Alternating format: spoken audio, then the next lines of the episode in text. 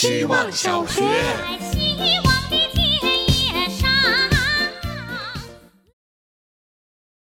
大家好，我是小保姆。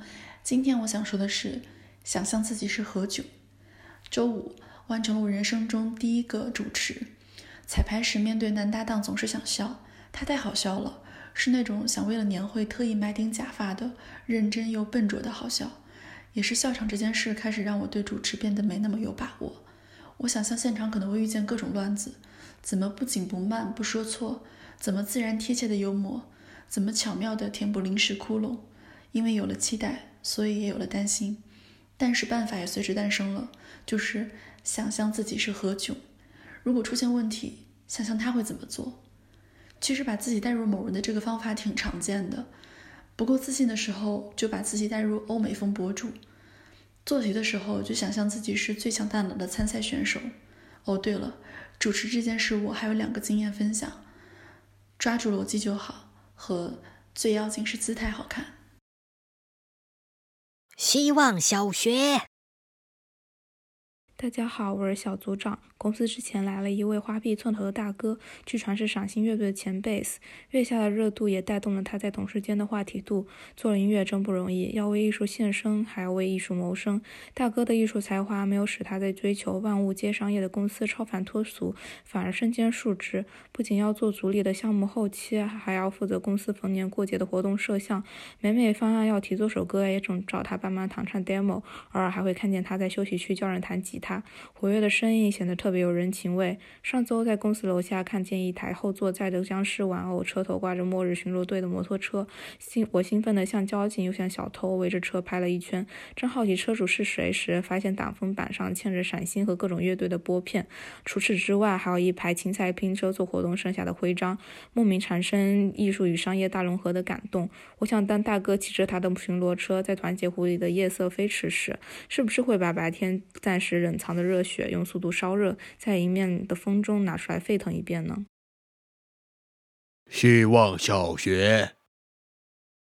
大家好，我是小包包。之前在米鱼工作，里面有大大小小的房间，常常让人迷路。但发现一个很好的空间，它挂牌叫解压室。我们的小办公室就在这个解压室对面，因为房间是透明玻璃，里面的一切我都能随时看到。嗯，上帝视角。有的人很喜欢在里面打电话，有的人很喜欢用按摩仪，一天进去三次按摩。有的人很喜欢打开跑步机走路，一走就是半小时。也有遇到一些极端情况，吵架，两个女生在里面吵，不知道因为什么，吵得整栋楼都能听到。后来我同事受不了了，去敲门提醒他们，还被瞪了几眼。也有在里面哭的，不太忍心看。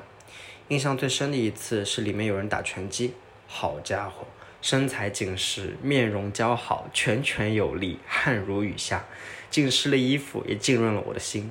虽然我直到搬走都没进过解压室，但坐在他对面的日子很解压。希望小学。大家好，我是小 F。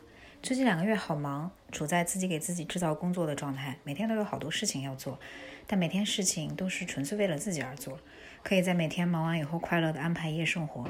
周一和朋友们打缺一门，周三和朋友们打翻数胡，周五和朋友们吃火锅之后规定只能去自摸。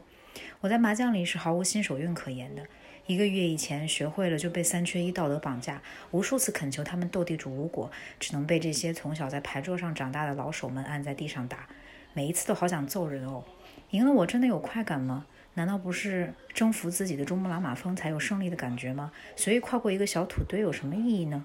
我真希望我的朋友们可以明白这一点。不过说实话，我自己的心态也需要摆正吧。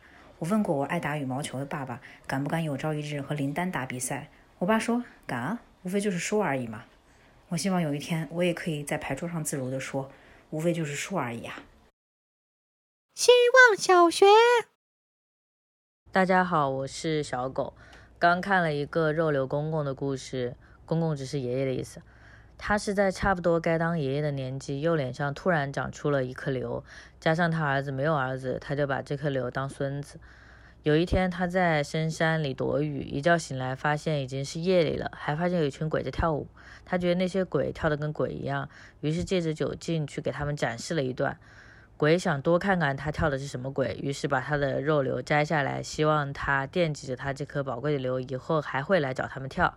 这个医美的经历很快被邻居知道了。邻居是一个左脸长瘤的爷爷，他也跑到山里想舞动奇迹，但跳得太烂，鬼都吓跑了。跑的过程中还听岔了，以为他是要来要之前的那颗瘤的，所以直接就扔到他的右脸上了。于是这个爷爷左脸一个瘤，右脸一个瘤，变成了面包超人。